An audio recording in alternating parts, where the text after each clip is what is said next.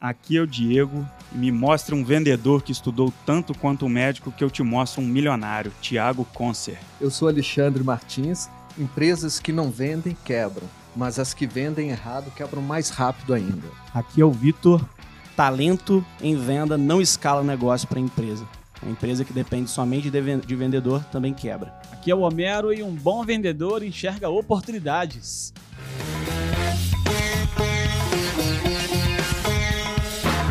Cidade Pega para Fazer. Histórias que inspiram. Fala, Diegão. Esse é o Cidade Pega para Fazer, o nosso podcast de empreendedorismo. Você que tá afim de fazer acontecer, essa é a hora. Vem com a gente, não é isso, Diegão? É isso aí, Homero. E hoje a gente vai falar de quê? De venda. De Vamos venda. vender tudo, mano. Isso aí. Cara, sua empresa ela pode não ser a mais organizada do mundo, pode pecar em alguns processos internos uhum. e até precisar passar por alguns ajustes, né, cara? Mas uma coisa é certa, ela precisa de vendas. É verdade. É por isso que todo empreendedor precisa saber vender, gerar novas oportunidades de negócio e trazer faturamento. Caso contrário, rapaz, sua, sua empresa estará com os dias contados. E na era da informação, aquele vendedor que espera o cliente entrar na loja ou procurar a sua empresa não alcança mais grandes resultados. Hoje a venda é relacionamento, é ir atrás do cliente na internet e mostrar que você pode resolver um problema que ele provavelmente enfrenta no dia a dia. Uhum. E hoje a gente está com duas feras no assunto aqui. O Vitor Baesso, que é CEO do Hackeando Processo, formado em Growth Hacking pela Gama Academy e em negociação pela Harvard Business School. Segura essa aí, Caraca, mano. Eita! e o Alexandre Martins, que é diretor comercial e de marketing na Vision Software e na Manager Saúde, além de sócio e instrutor de mergulho. Cara, mergulhador Caraca, aí. Mano. E formado em administração com MBA em empreendedorismo e negócio pelo FJF. Time pesado, hein? Ou seja, quase não vendem, né? quase não vendem. Quase não vendem. Só tem a venda no DNA. E, cara, a gente, para começar esse papo, é, eu queria falar que todo mundo é vendedor na vida, né, uhum. cara? É, para qualquer coisa. Você, desde um trabalho na escola, na faculdade que você vai apresentar, você está vendendo uma ideia, então, em todo momento, você precisa vender. E, e essa essa habilidade, digamos assim, para o empreendedor é fundamental, né, cara? Uhum. Então, hoje existe até um certo preconceito em torno da, da profissão do vendedor, que algumas pessoas, né, as mães, conseguem um emprego pro meu filho, né? Pode ser até vendedor. Verdade, então, rapaz, pô, é isso rola mesmo. É o último caso, é. né, meu amigo? Mas é o que eu falei na frase inicial. Vendedor que estuda pesado é o cara que vai se dar bem. Uhum. E aí eu boto no papo aqui o Vitor e o Alexandre para contar um pouco da experiência deles é, nessa área de venda e se eles concordam aí com essa informação que todo mundo é vendedor e se existe um, um preconceito mesmo aí nessa profissão. Isso aí, sem dúvida. Primeiro, agradecer o convite aí, Diegão, Homero, toda a Rádio Cidade. Prazer estar aqui com vocês. É, tem um, um, mentor né, de negociação que chama Michael Wheeler, lá dos Estados Unidos. Ele tem uma frase que é mais, mais ou menos o seguinte: Nos negócios e na vida você não recebe o que você merece, você recebe aquilo que você negociar, né, que envolve muito isso. E primeiro ponto, é, eu acredito que todo mundo precisa ser vendedor, né? Porque todo mundo precisa convencer alguém de alguma informação, seja no emprego, seja aí um líder com o liderado, seja em relacionamento, e isso demanda um conhecimento de como convencer, como persuadir e como conseguir realmente vender aquela informação que você quer gerar. Então, eu acredito que todo mundo é vendedor. E fazendo um ponto bem interessante do que você trouxe, né? é, em relação a essa visão sobre, sobre vendas, se venda é realmente algo que os nossos pais às vezes não querem que a gente uhum. seja vendedor, né?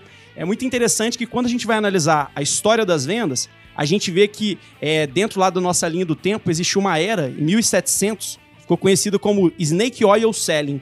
E o Snake por causa de cobra mesmo que foi a época onde as pessoas começaram a ver que os vendedores eram pessoas que tentavam enganar, né, manipular para conseguir vender. Então isso é uma imagem que foi criada lá em 1700 e que até hoje está na nossa cabeça, né? Cara, que bacana. E, Alexandre, como que é, você enxerga essa, essa relação aí? Você também acha que todo mundo é vendedor? Então, Diego, primeiro aí agradecer você, a Rádio Cidade, Homero, né, o Vitor aqui como companhia aqui. É, a questão da venda é um processo natural, né? Ela é um processo que acontece o tempo todo, porém as pessoas não se dão conta desse processo. Então, as pessoas se vendem o tempo todo. A gente se vende para os nossos pares, né? Que são as melhores opções para eles. A gente se vende aí é, para os nossos sócios, para as nossas é, para os investidores e vendemos aí também confiança, vendemos imagem e vendemos até sonhos, né? Então, como o Vitor falou, é engraçado, mas tem um estigma de cacheiro viajante, né? Aquele cara que ia de cidade em cidade, ia de porta em porta, vendendo e ali ele ia trapaceando, ele ia tentando lucrar o máximo, vendia o, o preço do arroz para um, para o outro era dobrado e ali ele ia ganhando essa fama de mal vendedor, né? Mas Algumas pessoas até agem de má fé. Hoje eu acho que isso mudou. Isso pode acontecer hoje, né? Aquela venda onde o vendedor e o comprador podem nunca mais se encontrar. Então acaba que ali existe uma relação que ele pode querer ganhar um pouco mais, né? Quando você vai numa praia na época de verão, é diferente o preço, o tratamento que você recebe numa época de baixa temporada. Então, sim, o processo de venda ele faz parte do ecossistema do negócio, né? É um processo importantíssimo, acontece aí com todos sendo um processo essencial para chegar no cenário atual. Então, foi numa tentativa de achar um novo mercado né, para comercializar com as Índias entre Ocidente e é, Oriente, né, entre Europa e Oriente, que descobriram a América e que descobriram o Brasil. Então, o processo de negociação ele fez parte da expansão do mundo e continua fazendo até hoje com as empresas precisando crescer. Porém, igual o Vitor falou, o processo de venda ele vem se refinando, ele vem se melhorando com o tempo e a gente precisa tirar esse estigma de que o vendedor é um cara trapaceiro. Não. Hoje o vendedor são pessoas que ganham os melhores salários das empresas, às vezes como diretores, às vezes mais do que os seus supervisores, porque são comissionados. E o melhor vendedor, o bom vendedor, ele sempre tem lugar em qualquer empresa, mas não podemos nos tornar refém desse melhor vendedor. Exatamente. É. Foi aquilo que você falou, né? Do, do, da questão do talento, né? É. Talento, no escala, talento no escala negócio. É. Ponto que eu queria comentar também, que eu acho que é bem interessante, que eu e o Alexandre, a gente conversa muito sobre isso, e o Alexandre chegou até a comentar, né, que acaba sendo um dos melhores cargos, um dos melhores salários. Até trazendo para o ponto de vista de juiz de fora, é, a gente no Hackeando que trabalha com essa formação e recrutamento, a gente recebe por semana pelo menos uma solicitação de empresa pedindo, pelo amor de, meu, de, pelo amor de Deus, uma indicação de um profissional de venda para trabalhar com uma venda mais complexa, né? Como o Alexandre executa lá na, na empresa dele, assim por diante. Então a gente vê que está faltando pessoas qualificadas nessa área e é quase que um paradoxo, né? O país inteiro está crescendo desemprego absurdamente. Como que pode né, as empresas não conseguirem mão de obra qualificada, né, Alexandre? Isso é até uma dificuldade que acho que você vê, vê também, né, na prática. Exatamente, né? A gente enxerga e, e, e, é difícil realmente você conseguir aquele bom vendedor. E hoje, na verdade, o processo de venda ele foi fragmentado, né? Ele foi dividido. Então tem a necessidade de se criar especialistas em cada área desse processo, o que tornou mais difícil ainda, porque o que se fazia com uma pessoa Hoje você precisa de pelo menos três ou quatro para completar a jornada desse prospect até ele virar cliente, né? Então, realmente, o mercado não para. Qualquer vendedor que chegar em uma empresa e tiver um currículo bom, ele atrai negócio, ele, ele traz negócio para aquela empresa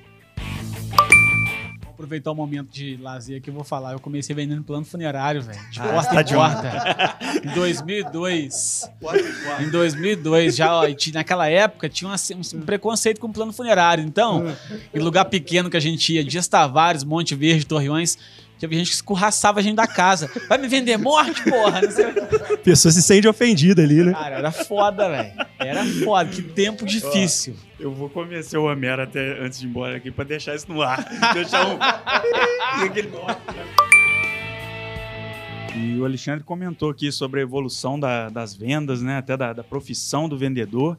O vendedor que se apega às velhas fórmulas, ele não vai performar mais, né, cara? Então, Diego, com o advento da internet, agora mais ainda com a transformação digital, esse modelo de vendas vem se modificando, né? Muitas vendas são feitas de forma tecnológica, onde existe pouca interação entre as pessoas, mas até mesmo atrás dos processos de automação existem pessoas respondendo para aquele processo de venda, né?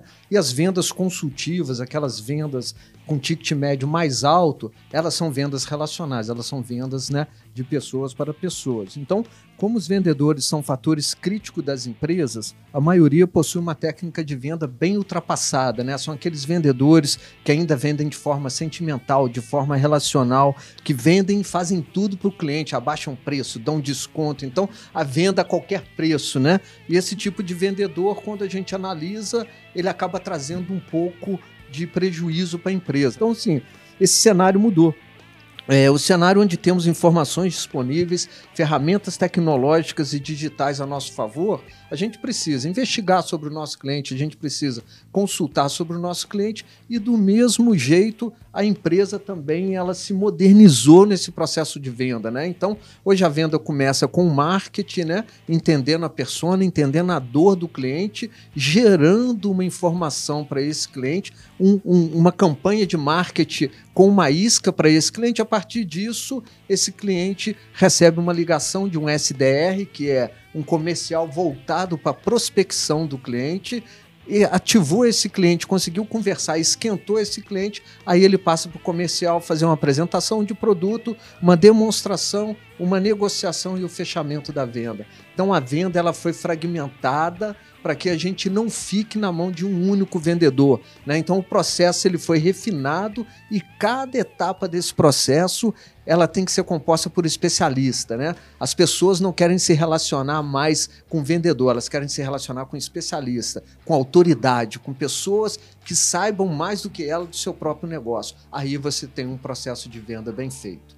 Uma venda que realmente ela vai ter fit, ela vai ter uma aderência e o cliente vai sair satisfeito. Porque mais importante do que vender é vender bem vendido, entregar o que você prometeu para o cliente, gerando novas vendas, novos relacionamentos e indicação. Resolvendo o problema do cara. Exatamente. E fidelizar o cara, né, Alexandre? Exato, Homero. Fidelizar, porque esse cliente ele tem que ser o seu advogado, ele tem que te uhum. indicar para outros clientes. O custo de aquisição do cliente é muito caro.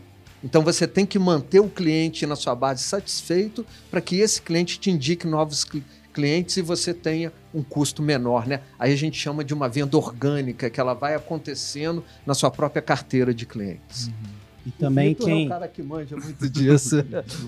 e, e, também quem comprou uma vez, se o produto for bom, compra de novo, compra né? De novo. O, Alexandre foi perfeito ali no, no comentário. O que, que é um processo de vendas, né? São as etapas que o vendedor tem que seguir para fazer com que a pessoa, né, ela passe, avance em cada uma das suas jornadas de compra. Então, o processo de vendas ele linka com a jornada de compra do consumidor. O que é essa jornada? São as etapas que a pessoa precisa passar para que ela entenda que ela tem um problema e que ela precisa de uma solução específica e que a sua solução é melhor.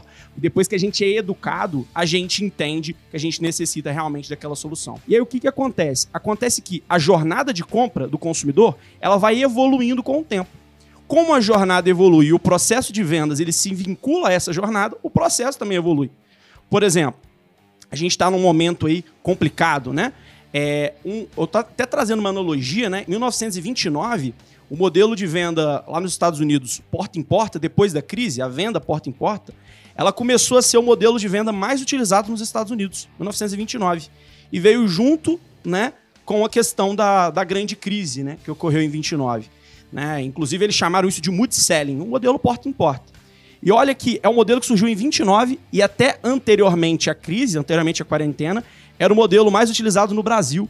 O Brasil utiliza um modelo de venda né, da década de, de 90 anos, quase 100 anos atrás. Né? E aí, até uma pergunta para o Alexandre. Alexandre, você acha que vai mudar né, com essa nova crise, com essa quarentena, com esse problema que a gente está vivendo? O modelo de venda no Brasil vai mudar? Ou já mudou? Eu entendo que já mudou, né? Esse modelo de porta em porta, a gente tem alguns nichos de mercado, algumas verticais, né? Então a gente vê aí algumas empresas, igual a Avon, que praticam muito esse modelo, né? Mas o modelo já mudou. Existem algumas é, empresas, algumas verticais que ainda não atentaram para isso. Porém, com esse novo cenário, esse novo normal, eu acho que muita coisa vai mudar. E assim, é, a gente viu a igreja e os cultos indo para a era digital. Imagina a transformação que vai acontecer dentro das nossas empresas, né?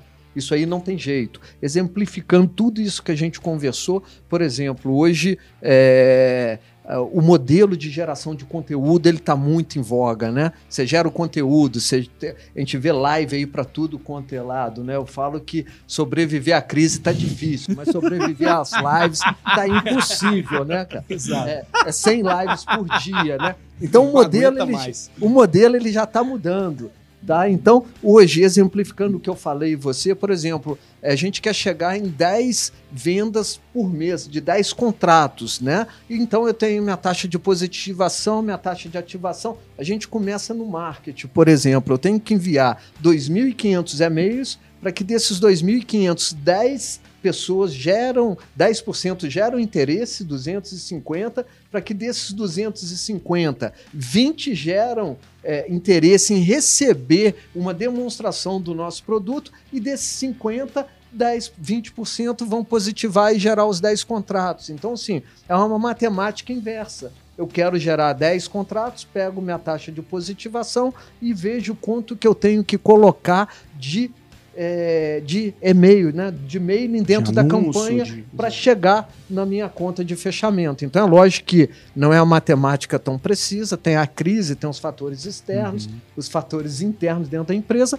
mas são é, é, é processos que demonstram é, uma certa é... Que dá uma base do, do, do, dessa, dessa ação que você vai fazer. Né, Exatamente. Né, vai... E eles mostram um comportamento, né? Comportamento. Então, é. por exemplo, na época de sazonalidade, você dobra o número é. de e-mail que você dispara numa tentativa de manter o mesmo padrão, o mesmo volume de vendas que você precisa. É. Exatamente. Vocês comentaram rapidinho, só é, uma curiosidade que você falou sobre a Avon, você falou sobre a crise. Uhum. É, a Avon surgiu mais ou menos naquela época. O cara vendia enciclopédia de porta em porta, mas não vendia nada. Tava, ninguém queria comprar do cara. Oh. Até com um amigo dele pediu para ele fazer um. Sugeriu, o cara era farmacêutico, se eu não me engano, pediu para ele fazer uma essência e dar de brinde para as mulheres que ficavam em casa, né, comprassem. Hum. Aí ele deu, fez, apresentou a primeira vez é, deu de, esse brinde e de lá, depois disso, as mulheres procuravam ele para comprar o perfume, não a enciclopédia.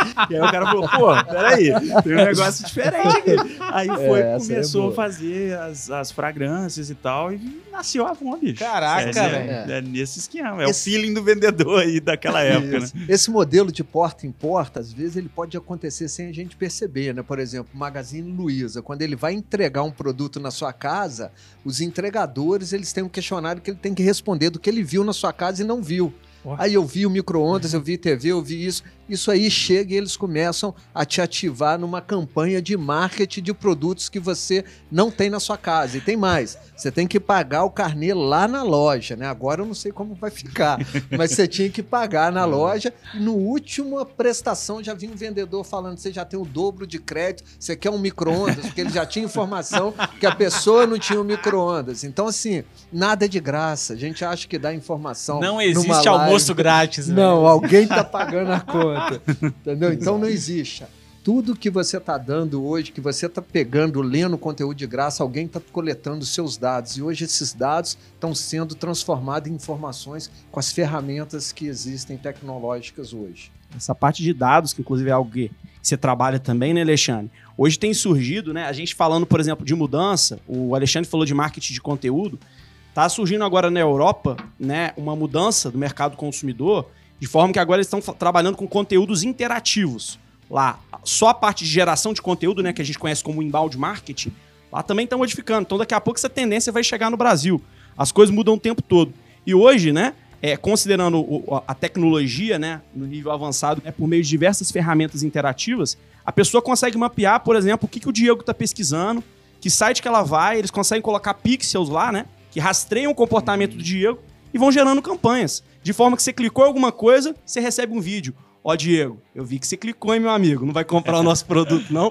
Então, a tecnologia aplicada né, ao processo de venda, né, se tornou algo aí muito forte. E, obviamente, a gente que é vendedor vai utilizar isso a nosso favor, né? Porque hoje tem ferramentas que a gente consegue obter o e-mail, obter o telefone celular, né? E, obviamente, dentro aí da lei, né? Por meio de dados públicos, assim por diante. É tão fantástica essa questão de tecnologia, né? Que existem hoje formas de você criar anúncios individuais, né, para pessoa. É, então, por exemplo, eu quero. O Homero tem uma, tem uma empresa, né? E eu quero chamar a atenção do Homero, de alguma forma, né? Seja como recrutamento, assim por diante. Eu posso colocar uma foto do Homero no anúncio, direcionar somente para o Homero, scrapeando, obtendo o e-mail dele, né? E por meio de um anúncio ele obtém aquela foto, somente o Homero, e ele toma um susto, né? Sobre alguma coisa, é, alguma foto, alguma coisa que ele viu. E tem gente que utiliza isso também pro mal, né? Tem várias ferramentas que você permite, você permite, por exemplo, modificar o número, o, o- número que aparece para outra pessoa. Então, por exemplo, você consegue modificar o número da pessoa, ela recebe uma ligação achando que é de um número conhecido, às vezes da mãe, de um amigo, né? E você aplica um golpe utilizando essas ferramentas. Então, a utilização da tecnologia também, ela tem que ser muito controlada, né? E a gente tem que utilizar isso, até evitar falar esses certos nomes de ferramentas, né, Alexandre? Porque realmente a gente tem que utilizar com responsabilidade aí, né? Como que funciona o, o- processo da hackeando processo em termos de dessa, dessa parte de vendas utilizando a tecnologia, esse é, toda essa metodologia hoje que vocês aplicam? Fala um pouco mais. Excelente ponto, excelente ponto. Primeiro a gente trabalha, né? é, eu e o Alexandre, a gente conversa muito sobre isso, sobre os pilares da venda. A gente trabalha com três pilares principais da venda: processos, pessoas e tecnologia. Basicamente, primeiro a gente entende qual que é a jornada de compra do consumidor daquela empresa específica, tá? E a gente estrutura qual que é o processo de venda, quer dizer, as etapas pelas quais aquele vendedor daquela empresa precisa passar para conseguir chegar naquele perfil de cliente. Então a gente analisa toda a parte de inteligência comercial, qual que é o perfil de cliente que ele quer atingir, as estratégias de captação né, de leads, o que, que é isso? Como ele consegue buscar informações, né, mapear as empresas dentro daquele mercado, telefone celular, e-mail, nome dos decisores, porque hoje quem trabalha, por exemplo, com representações né, de indústrias, por exemplo, que trabalham com um modelo de venda mais tradicional, você depende ali de eu conversar com o Homero para o Homero me passar o nome do diretor da outra empresa, né, para me passar o contato, isso demanda muito tempo. E hoje a gente não tem esse tempo para conseguir chegar numa determinada empresa.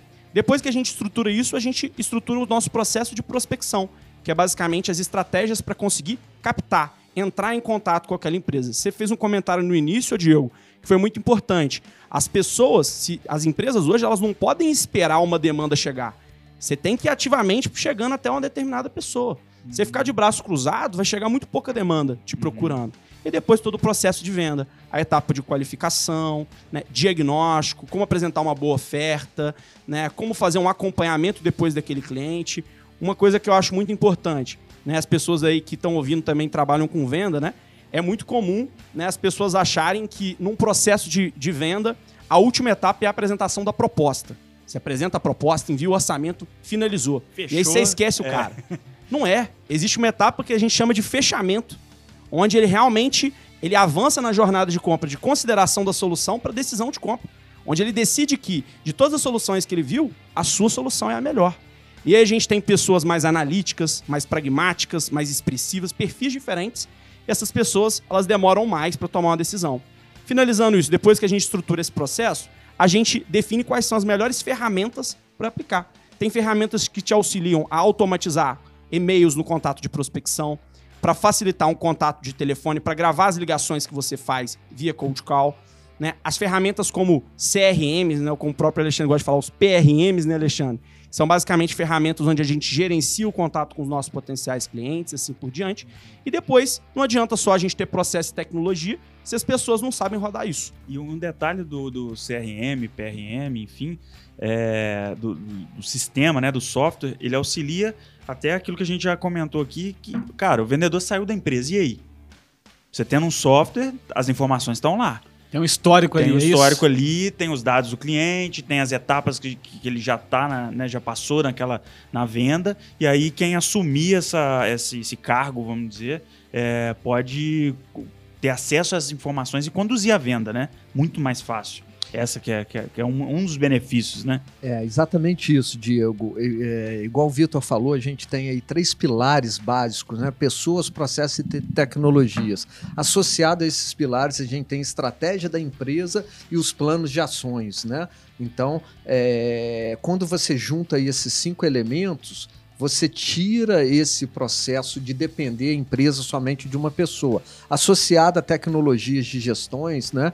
SRM, PRM, BI, você tem um registro de todos aqueles contatos, você tem o follow-up, você tem tudo que foi conversado com o cliente, e se aquele vendedor sai da empresa, você tem como reaquecer aquela venda com uma outra pessoa assumindo aquele papel, assumindo aquele ponto importante. E hoje o que está acontecendo é que antigamente os clientes vinham comprar. Né? Hoje não, as empresas estão fazendo push, né? fazendo o empurrão da venda naquele cliente, evangelizando aquele, aquele cliente, mostrando que ele precisa daquele produto. Então, eu costumo falar, igual é, você comentou aí sobre a tecnologia que usa, né? nesse novo cenário, o meu concorrente não é o concorrente, na verdade, a tecnologia que ele está usando na empresa dele. É isso que eu estou concorrendo. A gente viu o Uber, que tem carro, tem estrada e tem passageiro igual o táxi, porém ele tem uma tecnologia que proporciona a ele um diferencial competitivo. Então, a empresa hoje que não se adequar, não integrar, não automatizar e não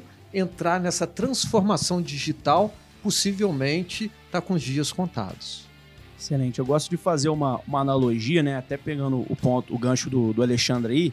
Eu, quando eu comecei a trabalhar com venda, eu vendia serviços de engenharia e eu vendi muito serviço de é, segurança do trabalho, adequação à norma regulamentadora de segurança. Que era basicamente é, analisar se a máquina, por exemplo, está com botão de emergência, né, se a máquina está é, com algum problema elétrico, algum problema específico. E o que acontecia é que a maior parte das vezes das empresas, vendia para Juiz de Fora e região, a maior parte das indústrias né, não queriam comprar aquilo. Eles só queriam comprar aquele serviço quando eles recebiam uma multa. Então, fazendo essa analogia agora, a maior parte das pessoas acha: não, esse vendedor vai ficar comigo até o final, né? Esse vendedor ele anota tudo na agenda dele no celular. Do nada o vendedor sai, vai para uma outra empresa, recebe uma proposta melhor. O que, que acontece? Toda a carteira de clientes estava no celular do vendedor. Não. E muitos levam, inclusive, embora. Uhum. Então, se de um dia para a noite você estava com um negócio bom, com uma equipe de vendas que te gerava valor, do dia para a noite, por não se preocupar com isso, você acaba perdendo o negócio. E aí, né, entra a mesma coisa. Depois que você recebe a multa, você pensa, deveria ter me preocupado antes. Realmente. E, cara, o Vitor citou rapidinho, né? As pessoas acham que fez a venda, acabou. Hoje, é, principalmente em algumas áreas, como na área de, de software, é, o pós-venda importa muito e hoje existem é, novas funções aí, como funções de CS, né? Customer Success, que é voltado ao sucesso do cliente, que basicamente é o seguinte: o cara te contrata, né, um software, produto, qualquer que seja, serviço, e ele precisa de resultado com aquilo. E aí, cara, se ele não souber usar a ferramenta, simplesmente, ele não vai ter resultado. Uhum. Ele não tendo resultado, ele não vai renovar com a empresa. Vai falar, vai... pô, isso não me atendeu, não, não resolveu. Atendeu, isso não funciona. Uhum. E a maioria das vezes o cara ainda bota a culpa na empresa, é né? É verdade. Então hoje as empresas estão preocupadas e se estruturando para colocar setores específicos para preocupados com o sucesso do cliente. O cara tem que ter resultado, uhum. né? E, e, vocês têm experiência nessa área aí. É, hoje na, na, empresa do Alexandre, tá, vocês estão estruturando isso exatamente, né? Exato, Diego. Principalmente aí na área de software, né? Que a gente tem a receita recorrente, que é aquela receita onde o cliente ele compra um licenciamento, ele vai pagar, né, uma garantia de software, mais conhecido como mensalidade, né, para utilizar o seu produto. A, a venda ela não termina. O funil que era só um funil de prospecção, negociação e fechamento, ele abre a partir do momento que o cliente fecha um contrato, né? Porque aí você tem a fase de implantação, você tem a fase de treinamento, de é, entrega da solução, de engajamento do cliente, aí você tem uma fase de evolução desse cliente, né? Para ele começar a entrar num app cross, né, numa venda de novos produtos, de novas versões. Então, toda empresa de software ela tem aí um, um, volume grande de clientes entrando, são aqueles primeiros clientes que, que normalmente são pessoas conhecidas, depois ela tem um mercado que dilata um pouco mais, né?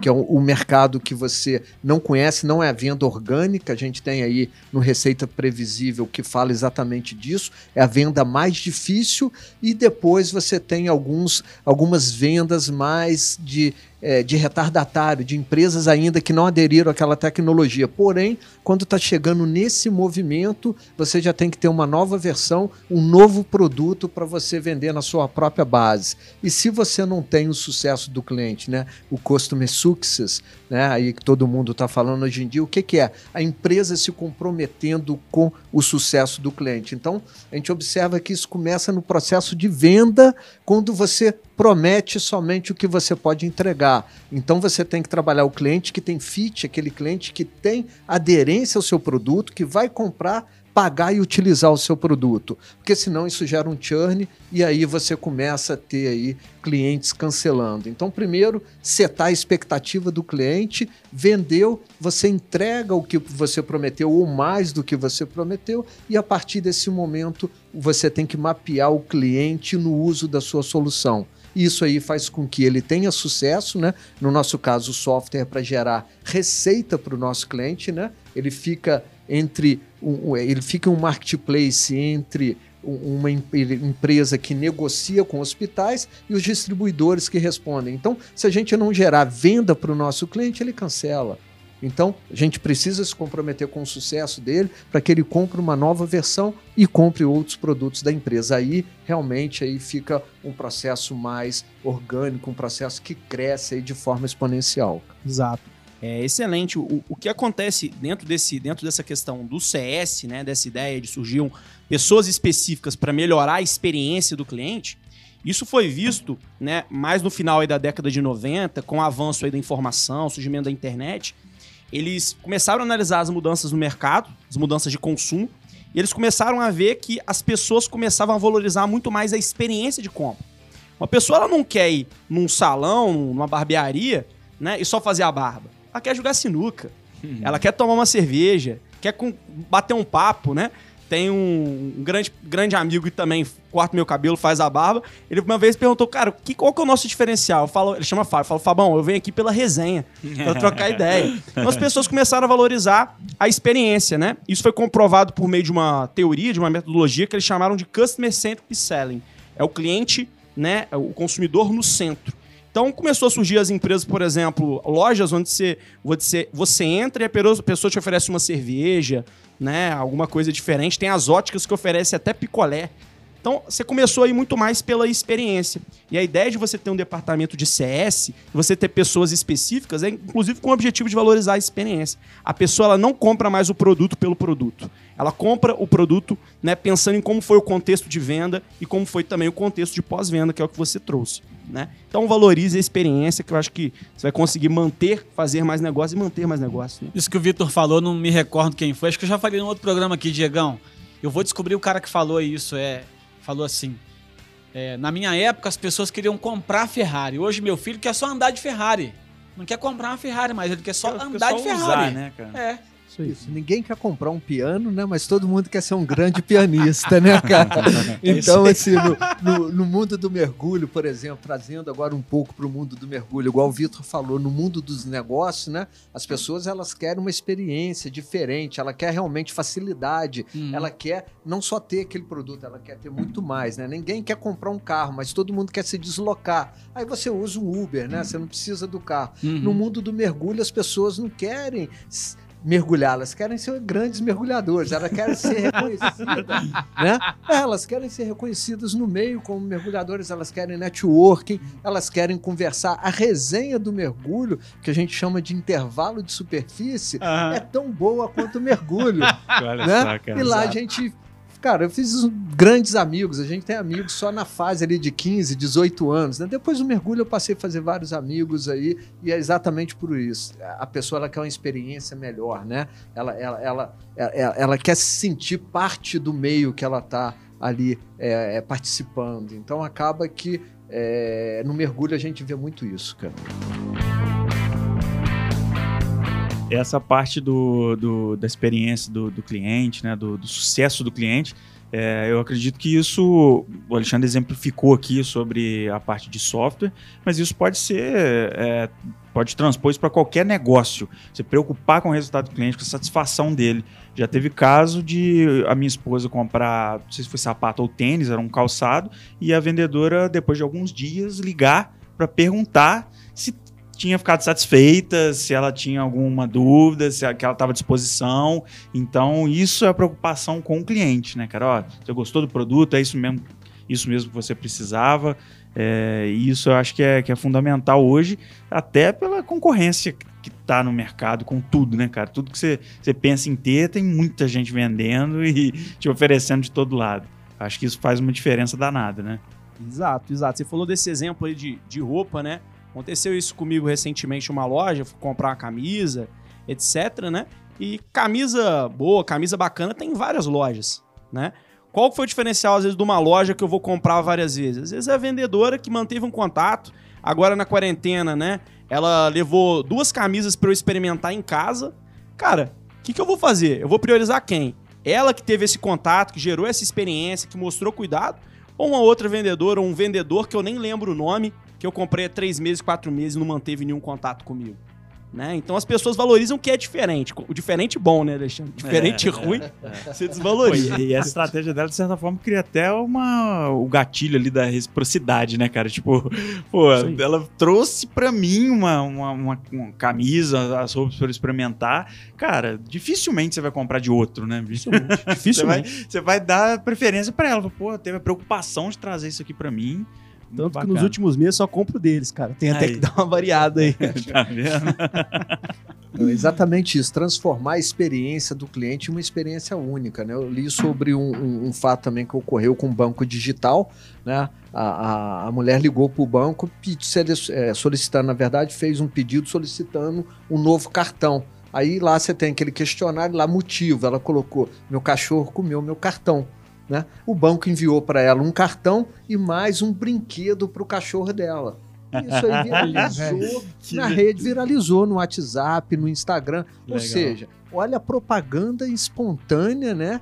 Que um, um brinquedinho que não deve ter custado lá grandes coisas, né, cara? Mas, cara, viralizou. Isso aí ficou orgânico e circulando em tudo quanto é meio de comunicação. Então, hoje, com esse advento desses vários canais de redes sociais, essas coisas viralizam. Assim como as coisas ruins que acontecem na sua empresa, né? Os clientes também, eles passaram a ter voz, né? Eles te qualificam. Então, você vai num hotel, antigamente, né? agora quase ninguém está viajando, mas você olha a qualificação do hotel. Né? O Uber, ele te atende bem porque ele vai ser avaliado para ele pegar novas corridas se ele for mal avaliado. No assim, iFood tem avaliação. Exato. Então as pessoas estão se preocupando com isso, que é gerar uma experiência única para o cliente. Se você conseguir fazer isso, você está ali na cabeça do seu cliente e ele realmente não vai te esquecer. E é por isso, até concluindo para finalizar, que entrando no ponto que a gente falou lá no início, né? O vendedor enganador, ele não tem mais espaço. Porque o vendedor que vende mal, que só tenta enganar, o mercado descobre muito rápido. Né? Hoje, num clique, numa mensagem, todo mundo já tá sabendo que você fez de errado. Então não tem mais espaço para isso. Né? É.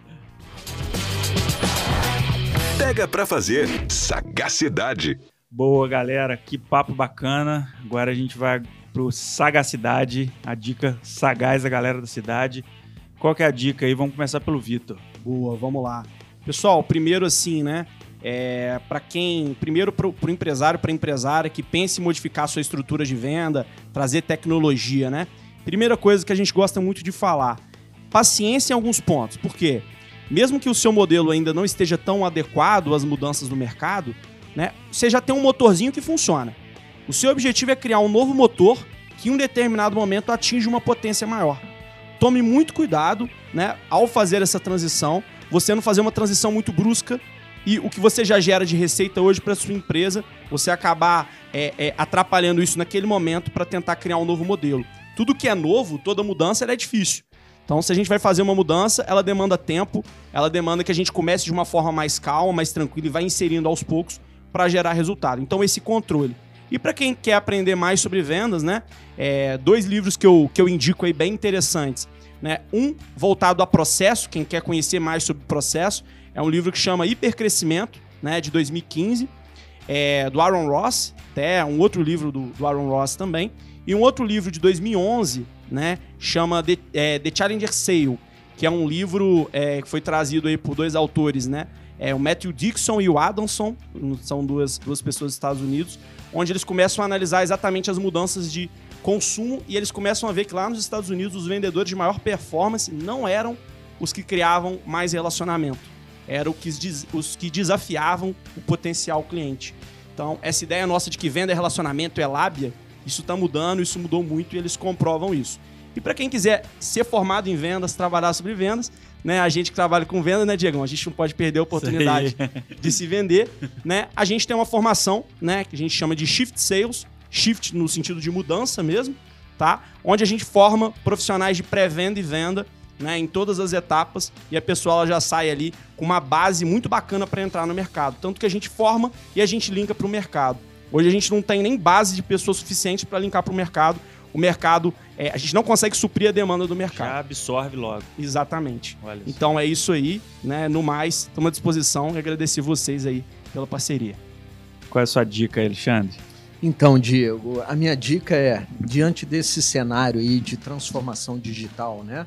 De, de um mundo aí de, de impreciso, que a gente não sabe o que vai acontecer, qual que vai ser o comportamento, a gente tem que olhar um pouco para dentro, organizar a gestão das empresas, né? E nada melhor do que automatizar os processos, integrar soluções. Hoje as empresas elas possuem um sistema, né? E vários legados, né? Você tem um RP, você tem um CRM, aí você tem um, uma ferramenta de prospecção, você tem uma ferramenta contábil e essas ferramentas quase não se conversam. Então, a minha dica é invistam em tecnologias, em automatização de processos, criem processos de BI para que gerem relatórios, né? Gerem números peguem os dados, transformem esses dados em informações, né? Então, os dados eles precisam se transformar em informações. Então, essa é a primeira dica, que é investir em tecnologia, em automatização e integração de processos para que você tenha números e possa tomar decisões baseadas em números, mas não vai tomar decisões mais baseadas em feeling, em achismo, sentimento, né? em achismo, né?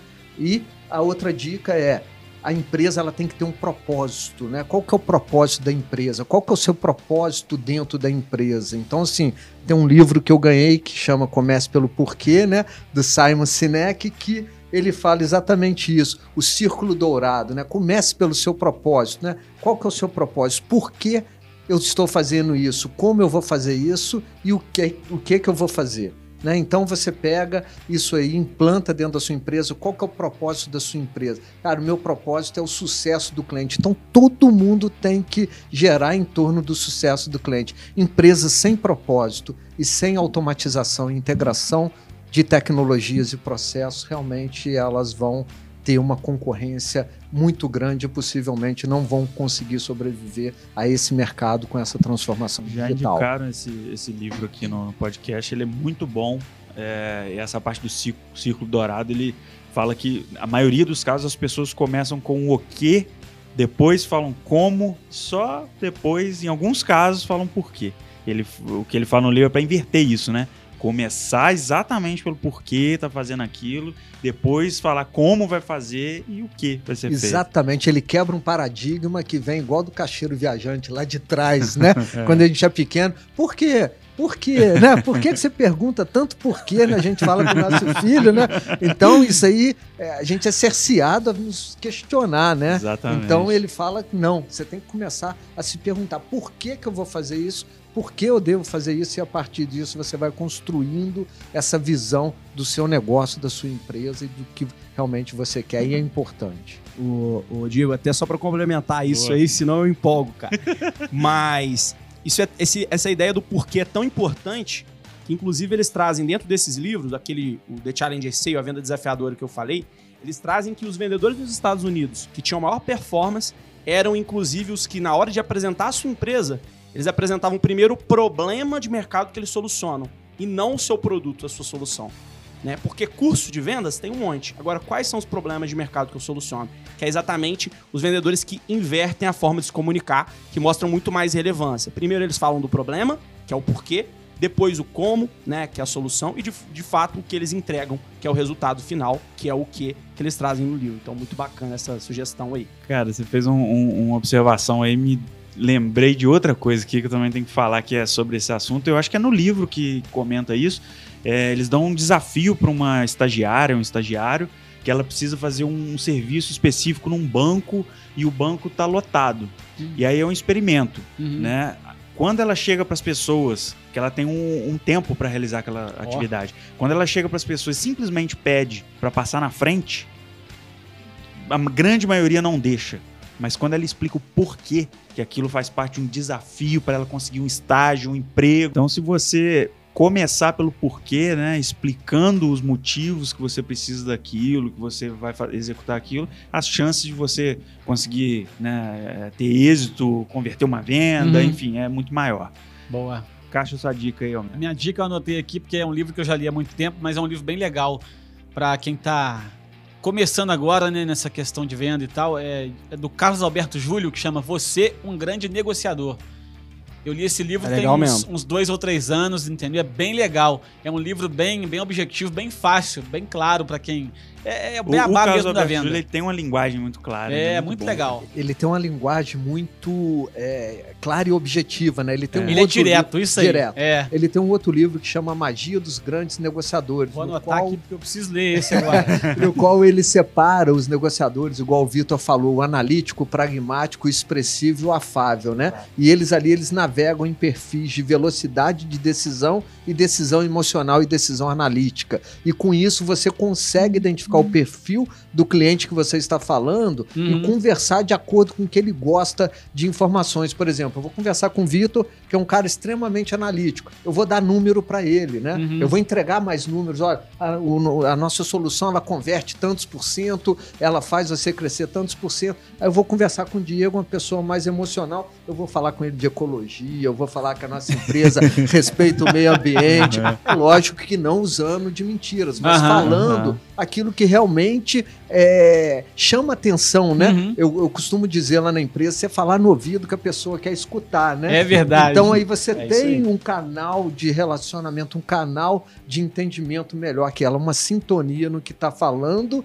né? E no que está sendo entendido. Aham. Porque existe muito ruído, né, cara? É. E, então acabou virando outra dica aí já, outro livro do Carlos Alberto Júlio, muito bom. Eu não vou falar não, senão, cara, já a gente vai ver. A minha dica é Robert Cialdini. É, ele tem um livro Armas da Persuasão, tem outras versões, outras variações também, mas basicamente ele fala muito sobre os gatilhos mentais, né, que ele chama de, de as armas da, da persuasão. E isso para qualquer vendedor é fundamental. Eu antigamente não gostava de, de venda, venda em si, é, mas na empresa que eu trabalhei, comecei a participar de um grupo de estudos sobre vendas com um cara que vendia até avião voando, saindo fumaça. e, cara, comecei a gostar e ele batia muito nesses gatilhos, nas armas da persuasão, que é reciprocidade, prova social, autoridade. Tem inúmeros gatilhos que as pessoas usam no processo da venda e, cara, com certeza você já caiu em algum gatilho. né? Aquele que é, você comentou aqui antes, numa boate ou um restaurante, tá com uma fila gigante na porta. Cara, você olha e fala, pô, aquele lugar deve ser bom. Tá Tá, bombando. tá bombando. É. Então, cara, isso aí é prova social, bicho. né? Aí você resolveu ir lá, comer lá, você caiu na armadilha. Então, você usar isso aí pro bem é muito bom, né, cara? Então, fica essa dica, sagacidade aí, dica sagaz da galera da cidade. Boa. Vamos lá, Vitor, deixa sua, seus contatos aí, rede social, seu, da sua empresa. Beleza, pessoal. Bom, é, a, no- a nossa empresa né, se chama Hackeando Processos, com H mesmo, né? H-A-C-K-E-A-N-D-O, beleza? Processos, tá? Um nome diferente aí. É o nosso site www.hackeandoprocessos.com. Quiser entrar em contato diretamente comigo, deixar meu e-mail também, é Vitor sem C, né? V-I-T-O-R, Baesso, B-A-E-S-S-O, arroba hackeandoprocessos.com. Estamos à disposição aí para trocar ideia, para bater um papo sobre venda, né? E basicamente é isso. Então, Diego, é, os meus contatos são para empresas, né? Pequenas e médias empresas. A gente tem a Vision, então é www.visionsoftware.com.br. Já para as empresas da área de saúde é a Manager Saúde, tá? Seria www.managerbs.com. E se alguém quiser mergulhar, se divertir, passear, se relacionar, aumentar o network, a gente tem a Dive Today no Instagram. É só pesquisar Escola de Mergulho Dive Today Juiz de Fora e lá a gente tem todos os nossos contatos. Quem quiser seguir o Pega Pra Fazer, arroba Pega Pra Fazer e arroba Diego Brugiolo. Quem quiser mandar também sugestão de tema para os próximos episódios, a gente está aberto. E os seus contatos aí de novo, Homero. Ó, vamos lá, né? Todo, todo dia eu tô no ar às 5 da manhã, então acordou, liga o rádio que você vai me ouvir aí em 100.1.